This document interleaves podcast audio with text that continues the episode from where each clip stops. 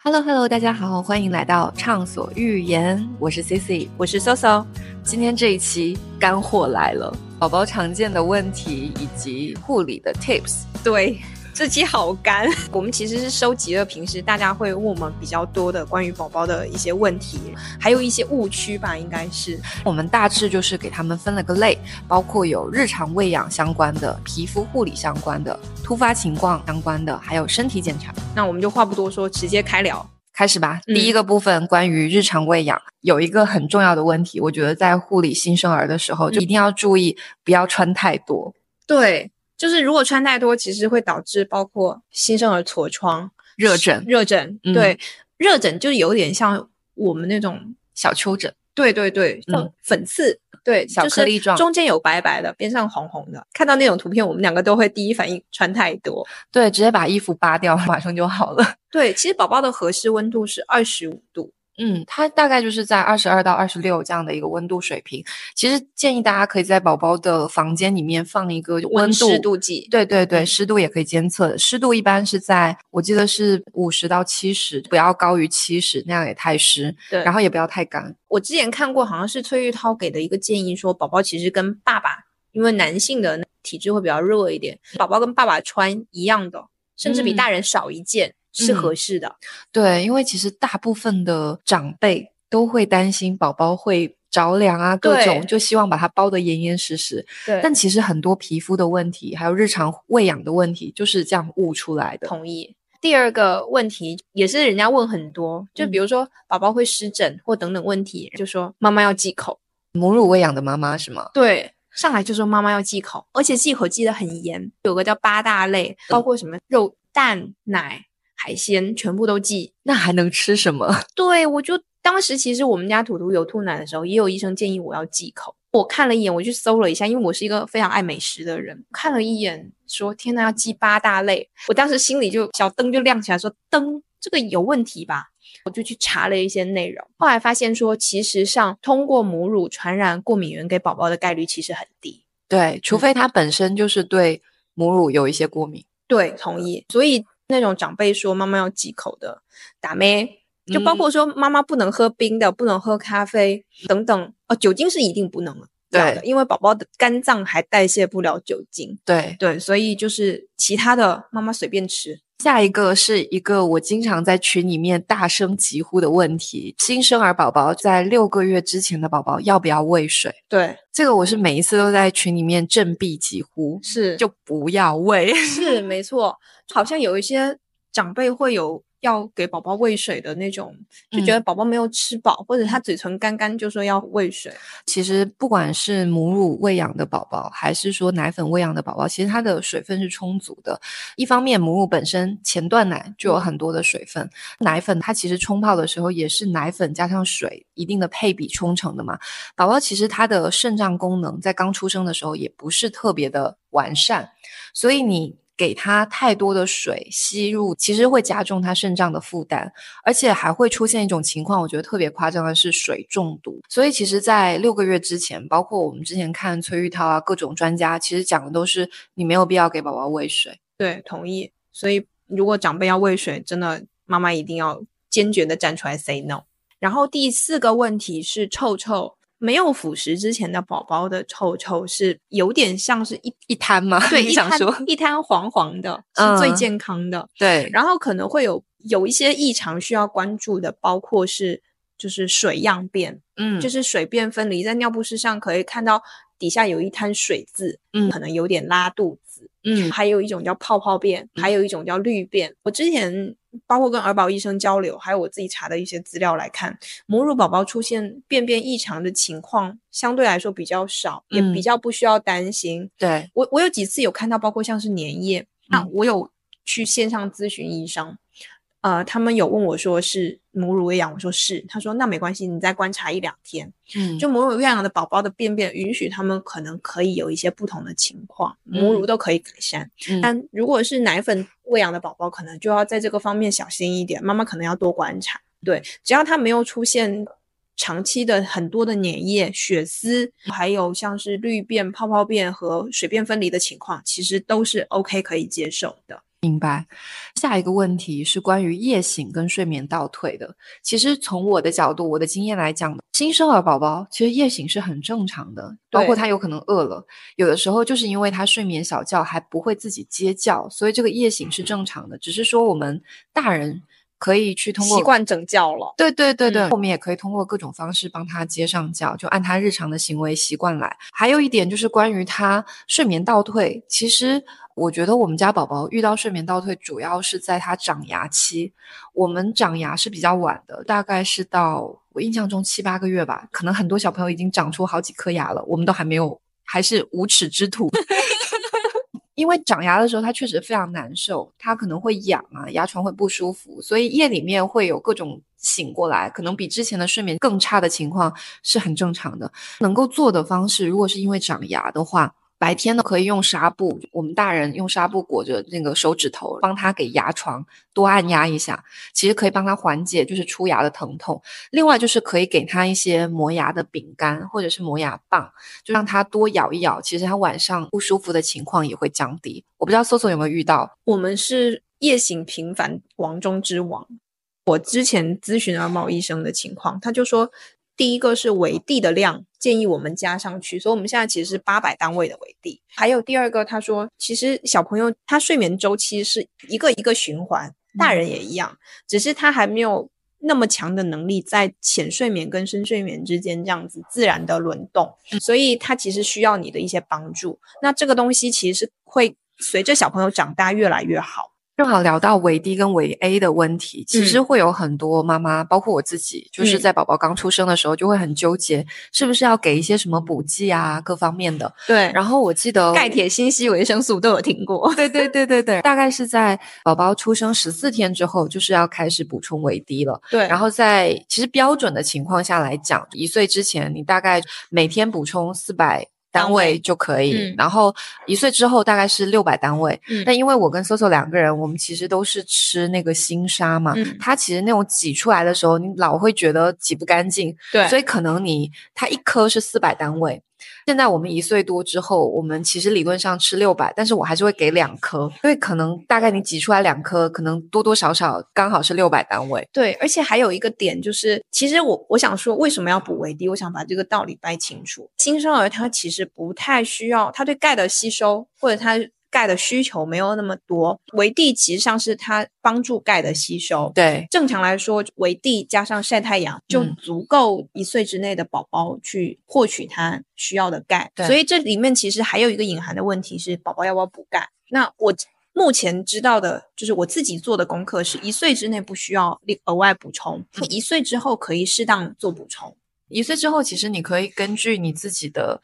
比如说各种微量元素的评估，在做决定。其实包括之前一去做周岁体检的时候，我们也去看了有抽血嘛，看了各项微量元素的情况，医生就说，嗯，都挺好的，那就没有必要做额外的补充。对，因为其实你多一些补剂的话，对于宝宝的吸收跟代谢来说，也是增加了负担。负担，没错，对，并不是说你吃什么都是非常好的。对。我倒建议就是妈妈可以吃。啊，对，妈妈是需要的，包括你在哺乳期，你也是要给自己充分的钙质，因为母乳其实你会把一些你体内的钙都给宝宝，没错，对，所以你自己是需要补充的，是。这个其实之前桂英也有提到，对。还有一点是那个维 A，嗯，维 A 的话，其实现在其实大部分小孩是不怎么缺的，所以我们自己来讲的话，每天吃的就是维 D，但是也有小朋友他可能会选择一天维 D，一天维 A 这样吃。我是也有买了 AD，嗯，就是我有时候给 D，有时候给 AD，就随心来，可以。对，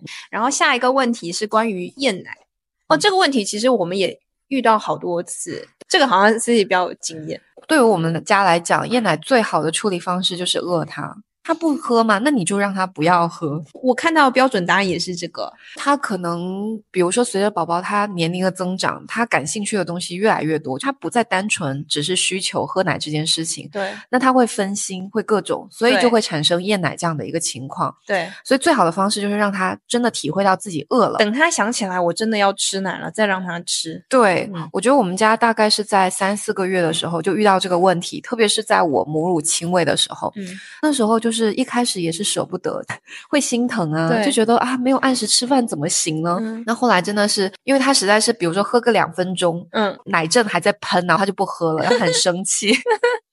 所以后来就干脆就是饿了，可能一两次，就有一两次大概错过一顿，然后下一顿我会坚持按他原来的周期走，再给他，即使他会有点闹。后来之后，直到现在，我们家喝奶都是完全不用操心的，给他他自己一口气喝完再还给我。而且你有没有觉得，就是其实小朋友出现厌奶期的时间是不一定的，对，有的很很早，对，就是当他开始吃奶有点挣扎的时候，妈妈可能就可以考虑他是不是厌奶。而且其实厌奶期，我觉得也是一个帮助小朋友调整他的每日所需奶量的这样的一个周期。对对对，也有可能一开始的时候你给太多，其实对他的肠胃消化也是有负担的。对，同意。他他其实自己会知道自己饿不饿。要吃多少？下一个就是摇。摇头，摇头，这个是我有遇到的。我甚至还去咨询了全国小儿痉挛最厉害的那个专家，花了两三百块钱线上咨询。我当时就拍了一段图图在尿布台上可能有一点摇头的那个视频，发给那个专家。专家看完说：“这个有什么问题吗？”我说：“我怀疑是不是有可能会有小儿痉挛。”他说：“你这个完全不存在。”他顺便跟我科普说，其实大部分宝宝就一开始的时候，他的脑神经其实也还没有发育完全，他对自己控制肢体的那个能力还没有那么流畅。对，所以他说给宝宝时间，大部分只要你不是觉得说看起来很不一样就可以了。他其实这个摇头的过程，我之前也看到一个说法，因为他整体的感统发育还没有完整，对，所以他有的时候是需要这样子去找一些就空间平衡的感。是，这也不是缺钙啊，对，也不需要盲目的去补钙。对，就是我们的原则是，如果你要给宝宝喂任何喂进去的东西，一定要经过医生的咨询，就不要自己擅自做一些决定。包括听完我们的播客，擅自去买一些补剂也是没有必要的。对 对，同意。因为每个情况都不一样，还是要遵医嘱。然后下一个是枕秃，这个是我们有遇到的，就是我们也有，我们后面有一。快没有头发，这边会有一些民间迷信。我当时就去很认真看耳宝的时候，问他说：“这个怎么办？”医生有说，他说整秃的原因是因为那个毛囊的分布不均，它会随着时间的推移就会慢慢好。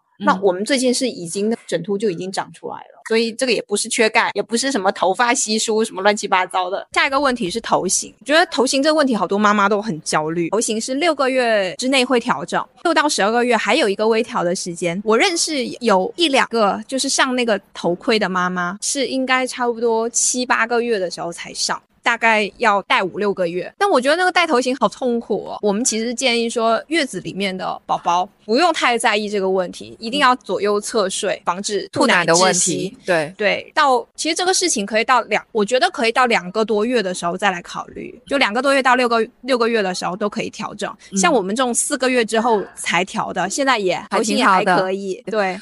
对，其实我是觉得这点确实不用太焦虑。我自己的情况是，一小朋友月子里，他刚出生的时候，确实脑袋也是有那种周状型的那种感觉。对。然后月子里的话，我们也是坚持让他左右睡，就会有点长长的。但但是到了第二个月之后，他其实是相对比较灵活的一个小朋友，他自己就是他的脑袋就会不停的晃。所以我就发现，大概到两三个月的时候，他自己已经睡的就是很圆了。依依小朋友头型真的也很好看，就他没我没有任何的调整，他。自己睡的，所以有的时候你能够幸运的遇到这种情况也是最好的。所以大家不需要在刚出生的时候就特别焦虑。对对，下一个问题我们再讲一下皮肤吧。皮肤也是大板块，非常大。我觉得基本上宝宝出生之后，日常护理的问题都是皮肤问题。同意。首先第一个就是关于刚出生的时候，很多宝宝可能会有黄疸的问题。对我自己其实当时一小朋友他的黄疸值还挺高的，我们最高应该有飙到超过了那个临界值一点点。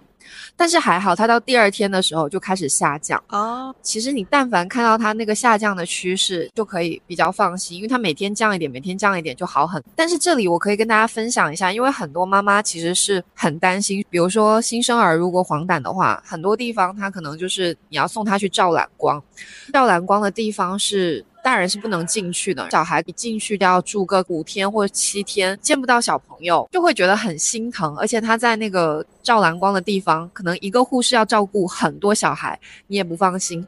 其实像深圳有一些医院，它有那种日间照蓝光的地方，对，就是你可以每天送他去照一照，再。接他回家，是这样就会放心很多。其实大部分可能照个两三天，基本上就能够下降。黄疸这里我先科普一下，就黄疸它其实是因为肝脏没有办法很好的代谢那毒素。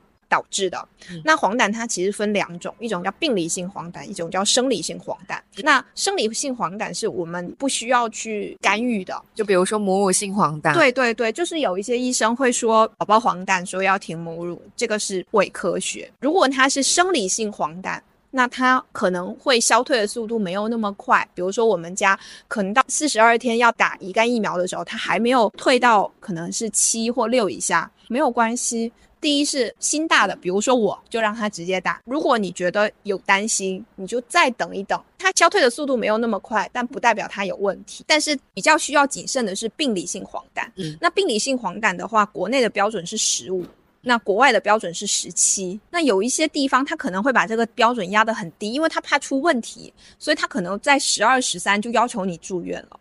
但是妈妈可能要有一些判断。我想说的是。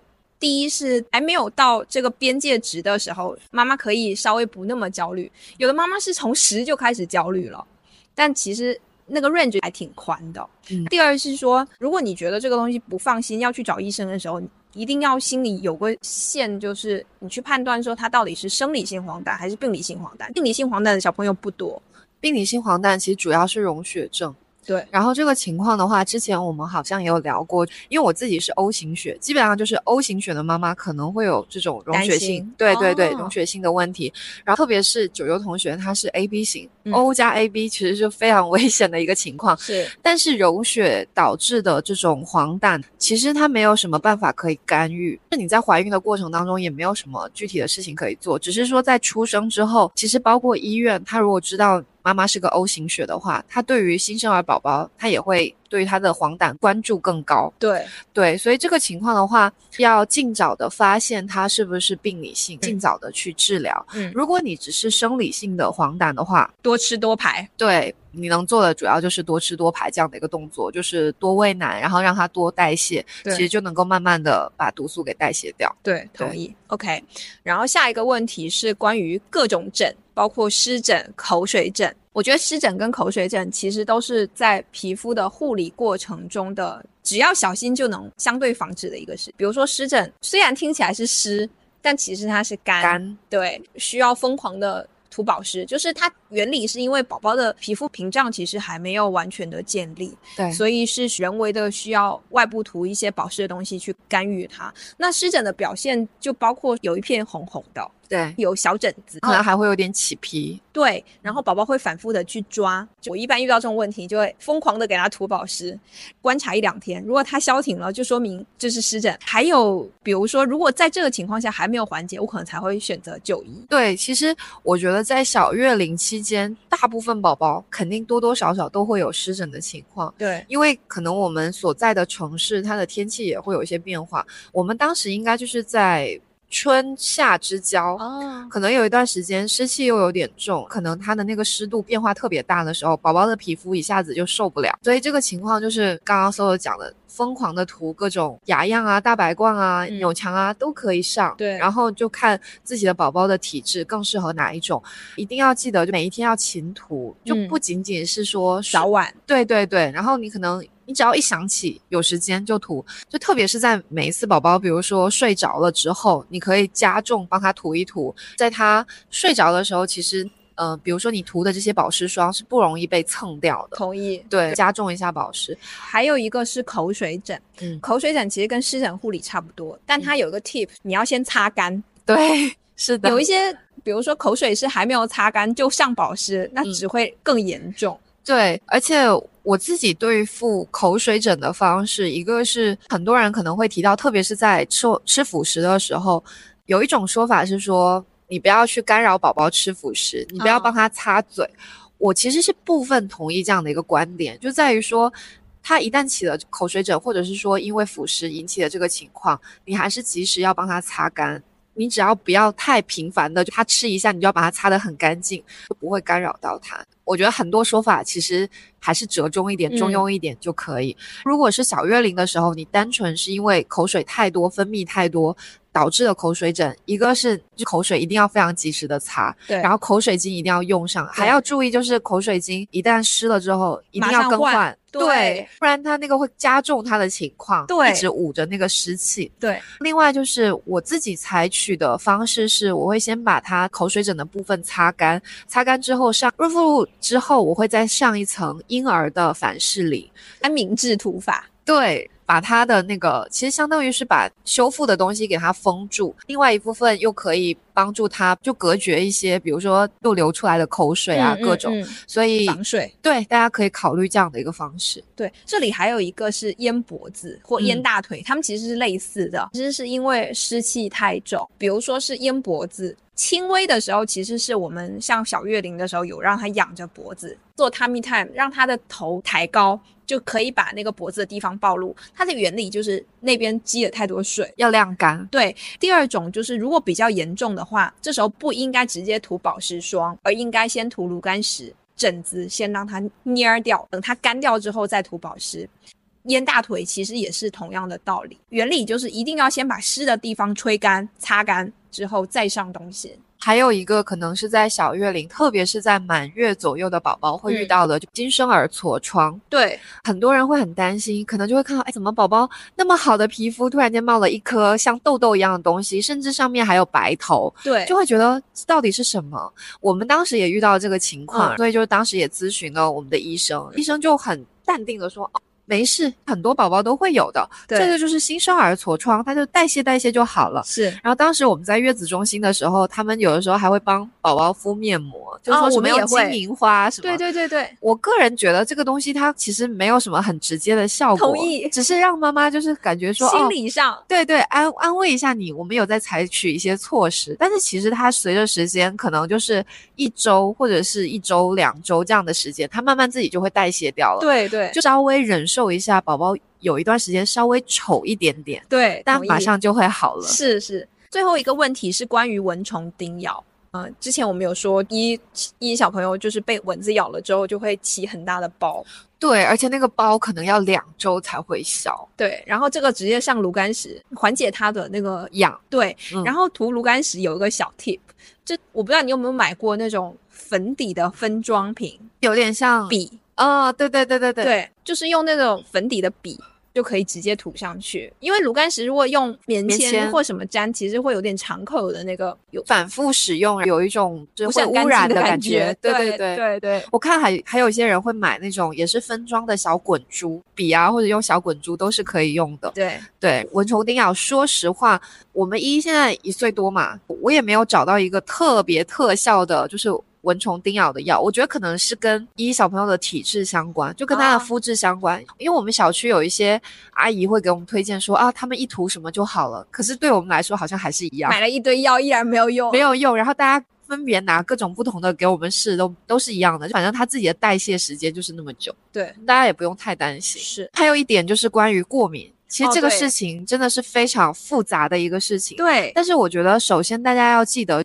关于是不是过敏，对于小朋友来讲，他其实你即使去医院做什么抗敏原检测，检测都是没有用的。对，因为它不准。对，唯一准的一个黄金法则就是回避再激发。所谓的回避再激发，就是你比如说你怀疑是某样东西导致的小朋友过敏，那你避免他再接触，比如说三天或者是一段时间。对，一旦你再重新让他接触这个东西，他就导致了那个过敏。对，这个情况才能够说明他是对这个东西有过敏的情况发生的。对，而且过敏的表现其实也各异。对，比如说有可能像皮肤就是红，各种红。对。对，但是湿疹，我这里说一下，有的是局部性的湿疹，那其实上大概率不用怀疑是过敏，因为过敏它是全身性，它不会说只挑着你脸蛋的部分过敏。对，所以如果在皮肤观察，它一定是全身性的。还有一种，比如说我像我们遇到的呕吐，对，然后还有像是拉肚子，还有是发烧，过敏的反应其实有很多种，所以遇到过敏其实是一个比较麻烦的事情，但是。过敏源其实是会变化的，比如说图图是蛋黄过敏，但是很多人都告诉我说，它会随着年龄的增大，它会好。那我到时候一岁之后，我可能还会再给他试一下蛋黄，他可能就 OK 了。所以也不用太焦虑过敏这个事情。还有一个，我觉得大家会比较担心的，关于牛奶蛋白过敏，是很多母乳喂养的妈妈。其实，如果是遇到这种情况，就会相对比较痛苦。对，因为他可能要控制很多，就像前面我们说的忌口的问题。但是这个情况，我觉得相对而言不是那么多。对，就其实大家还是要到医院里面去确认了之后，对，嗯，你在做这个考虑。对，包括如果你是喝奶粉的小朋友的话，其实也有很多不同种类的，比如说氨基酸的奶粉啊，或者是水解、深度水解的奶粉可以去选择。这个就是其实都是要需要医生帮你判断、确认之后，你再去更换，没有必要。自己去做这个决定。对我甚至有遇到那个妈妈，就是一泡泡便就说我们这个是过敏哦。还有一个乳糖不耐受，其实大部分小朋友出生的时候都有乳糖不耐受。我们家当时也买了是乳糖不耐受的那个自测盒，测出来就是中度不耐受，但是我也没管他。新生儿宝宝他就是各方面都还没有很发展的很完善，对对，所以就需要给他时间，慢慢的去成长。下一个我们聊一下。可能会遇到一些突发情况和应对吧。首先，第一个可能难免都会遇到宝宝有感冒、流鼻涕的情况。对，面对流鼻涕这个方式的话，因为宝宝他不会去吸鼻涕，对，也不会把鼻涕给擤出来。对，那唯一的方式，我们要缓解他的难受的点，包括帮助他睡眠各方面，要帮他稍微用那个海盐水喷一喷，去把那个鼻涕给擤出来。对，嗯，还有一些人可能，包括有一些医生，他会推荐就是让宝宝去洗鼻子。对，但是我觉得洗鼻子，我有看过视频，会破坏鼻腔黏膜。对，而且那个过程有点太痛苦了，我觉得会给小朋友造成阴影。对，所以我觉得这个可能看妈妈自己的决策吧。对，就是确实也有医生会建议，而且那个洗鼻子确实会洗得很干净，是，就你宝宝会睡得比较好，但是那个过程。我同意，觉得有点吓人。对对对，我们中间有遇到包括咳嗽、鼻塞。首先我没有用药，对。第二是我很感谢我看的那个循证医生。我去的时候每次要听一下肺，说哦没有问题。我说那什么什么怎么办？他就说继续用海盐水清洗鼻子就可以，就没有过度的用药。对。但你刚刚提了一点，我觉得很重要。对，一定要先让医生确认你的肺部是没有，它是上呼吸道的问题，而不是整。影响到你肺部的问题，对我当时应该差不多可能有超过两周，但是我每周一，因为他那个医生每周一有一个号，所以我每周一都会去听。他也有跟我说，如果有出现什么样的情况，就要及时就医。有点像犬吠声啊，或怎么样。其实大家可以看一些视频，他们其实都有科普，有一些声音比较异常的时候，对大家就要引起关注。这里我我顺便补充一下，就有一个叫做喉炎。那个是很致命的，因为那个其实上是头部的闭锁，然后导致气道不顺。它好像就是因为喉咙的部分，它会有点肿胀、水肿。对，水肿之后就会堵住你的气道，气道对，会影响到呼吸，是非常紧急的情况。对，这种是一定要马上送医。对，然后我。记得当时我就回听了好几次那个声音，把那个声音记在脑子里面。大家也可以去搜一下，就有点像狗狗在叫。对，就是我刚刚说的犬吠的那种声音。对，然后如果你听到那个声音，就要立刻马上拎起来就去医院的那个状态。对，嗯，但是那个好像比较多是会发生在大一点的宝宝。OK OK，就相对新生儿可能比较少，但反正大家有这个意识是比较好的。是对，还有一个就是关于感冒之后。有可能会有发烧的这种症状，或者是疫苗之后也有发烧的情况。对，像面对发烧这个情况的话，我自己采取的措施是：首先家里是一定要备有美林的，而且是就是零到六个月就可以使用的美林。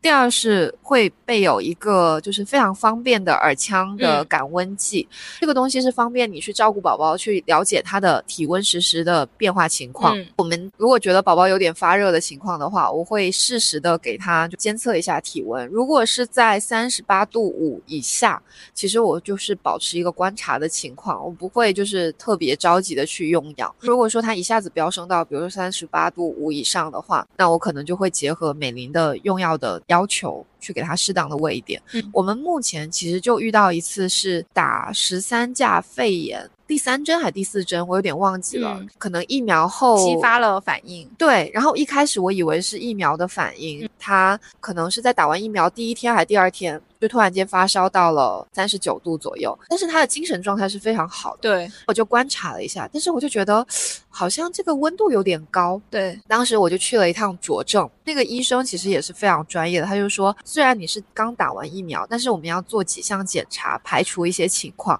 首先第一个是取一些宝宝的尿液，就需要先去排查一下是不是尿路感染的问题，特别是女宝宝，其实还蛮容易有这种情况的。对，然后如果说尿路没有问题的话，接下来他就会去做一些检查，因为发烧这种情况，它有很多原因引起，有一些是自愈性的，比如说感冒，有一些它其实是，比如说像流感，它是有最佳的治疗时间，发生之后四十八小四十八小时是最好的，对，所以我们当时应该是又做了，比如说当期的流感检测，也有做那种是疱疹还是什么带呃疱疹也有可能会引起发烧，还有。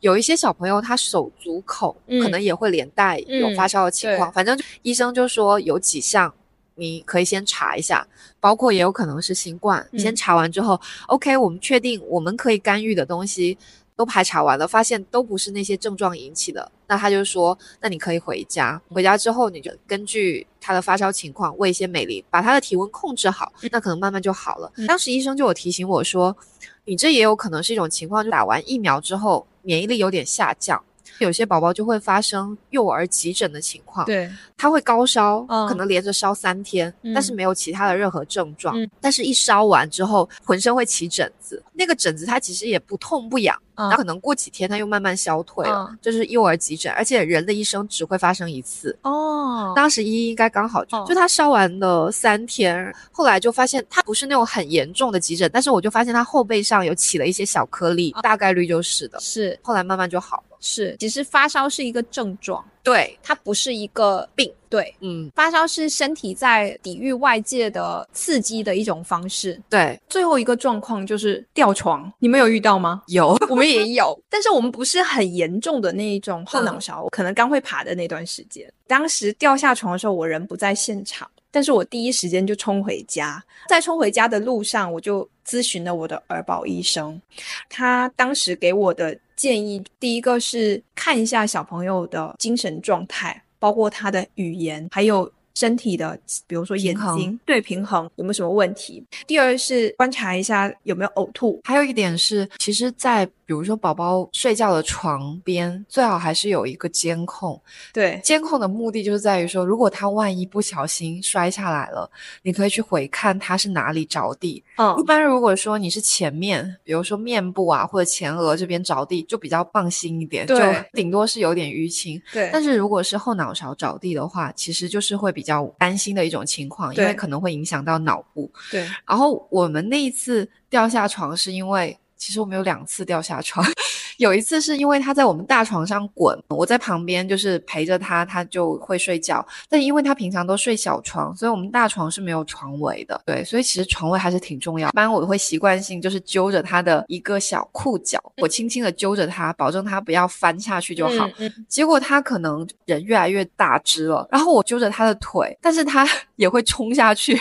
那次他其实是被自己吓到，就他一翻可能就是半个身子，甚至。四分之三的身子就已经掉到沿着床沿就往下了，虽然抓着他的腿，但是也不够，他那个长度太长了。哦，但是是还好是前，对对是前额，然后以及是比较轻，因为我其实是拽着他，他主要是被吓到了。还有一次是我们阿姨帮他洗完澡之后，应该是在他的小床上在帮他护理东西，那个时候其实他已经非常灵活了，还不会走路，但是也会扶站各种。阿姨就转身拿个东西，结果自己就翻下来了。那次是我比较。心疼。其实我有提醒阿姨，我说床边的那个栏杆一定要立起来，但是他可能就有一点侥幸心理嘛。反正就是我之前一个不是很靠谱的阿姨。因为我我觉得其实吊床这个事情，第一是第一时间的观察。对我当时那个医生应该是很认真嘱咐我说，精神状态、吃奶还有运动。他说这三项，因为小朋友也不需要太担心，因为他的头骨是相对比较软的。如果这三个没有问题，就可以再观察一下。如果但你觉得有问题，就第一时间马上就医，要去查看一下他撞击的那个部分，对对对，有没有什么问题？是。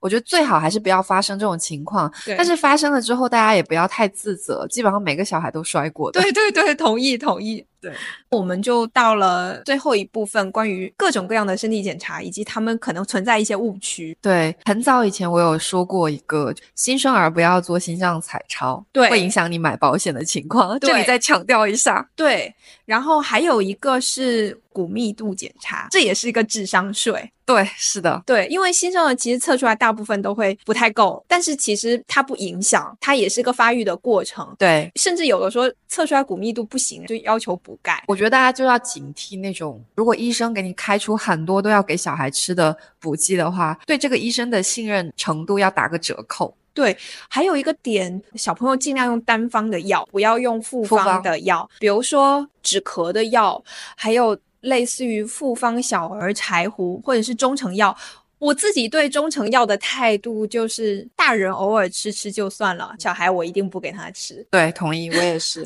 还有一点就是，刚刚我们提到骨密度嘛，还有一个是关于视力的检查。这些年，大家对于远视储备这个东西都非常的认真。对对，很多妈妈都会说，我小朋友就要天天带他出去看户外，看户外啊，各种。这里有一点，可能在宝宝六月龄的时候，或者是一周岁左右的时候，医院也会做一些这种视力的检查。但说实话，我自己的儿保医生他是说，其实这个都很不准，特别是六个月的那个检查，很多人会很担心说，啊，我宝宝怎么已经。已经近视，或者是就是有各种什么散光的问题。首先很多小朋友他在一岁之前，他的眼睛发育也是一个过程。对，那他肯定多多少少都会有点散光。有些人就会觉得说啊，那他怎么远视储备这么少？其实远视储备它也不是越多越好，对，它也是在一个合理范围。因为你太多的话，就可能真的是远视。哎，我以前小学有个同学就是远视，人家都戴近视镜，他戴了一个凸透镜。对，是的，所以这个事情，我觉得大家只要做好户外的事情，那些检测可以测，但是因为小朋友他可能也会动来动去，再加上每个仪器它的精密准确程度不一样，所以不要太焦虑，看看就好。对，是的。最后我们想聊一下什么时候要做耳保，耳保可能要为主关注哪些东西。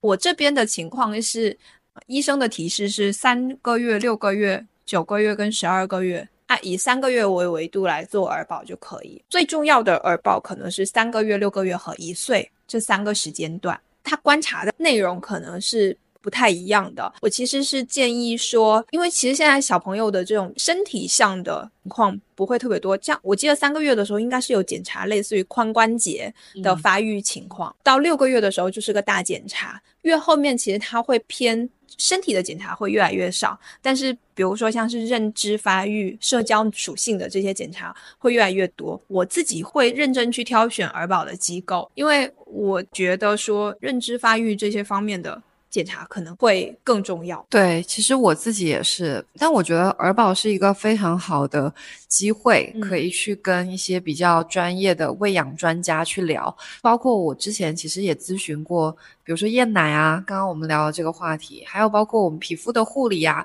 之所以我们今天我跟 Soso 可以跟大家聊这期话题，也是因为我们自己在儿保或者是儿媳的过程当中，跟医生聊了很多事情。所以我觉得儿保的时候一定要抓。住机会，把自己想问的问题都跟医生做一些交流。我是会提前列一个就是 notes 的人，我我会在手机的备忘录里面，可能我要儿保之前。比如说两周，我就开始想我这个阶段有什么问题，列清楚之后再去儿保。对，因为还是要珍惜每一次跟医生交流的机会。对，然后有的时候，我记得我们做一周岁的儿保的时候，对我来讲还收获挺大的。包括医生会讲说，可能两岁之前，你对于宝宝的一些不好的习惯，你没有必要太刻意的去强调他。对，因为他那时候认知还是有限的，你格外的强调他，反而会加强他对这个事情的记忆力。对对。就之前有说说。你跟宝宝说不要干嘛，他只会听到干嘛，他不会理解不要那两个字。对对。然后还有一点就是说，宝宝他可能比如说用吸管杯啊，用鸭嘴杯啊，或者用敞口杯，其实每个小孩也不大一样，不一定就是说你一定要按教科书的那个版本来讲。反正我我觉得我还蛮喜欢我自己的儿保医生的。对，所以我们觉得挑一个好的儿保机构也很重要。是的，嗯，好呀。那我们这一期可能关于新生儿宝宝，还有包括各种护理的问题。题，我觉得大概也就是这样子了。如果说大家有一些更具体的问题，我们也可以在评论区再做交流。但是最后还是要提醒一下大家，最重要的还是要遵医嘱。对，以上内容仅是我们个人的体感和我们查到的一些有限的资料，我们欢迎交流，但是一切还是以医生的医嘱为准。好，嗯，好，那我们这期就到这里喽。好，大家下期见，拜拜，拜拜。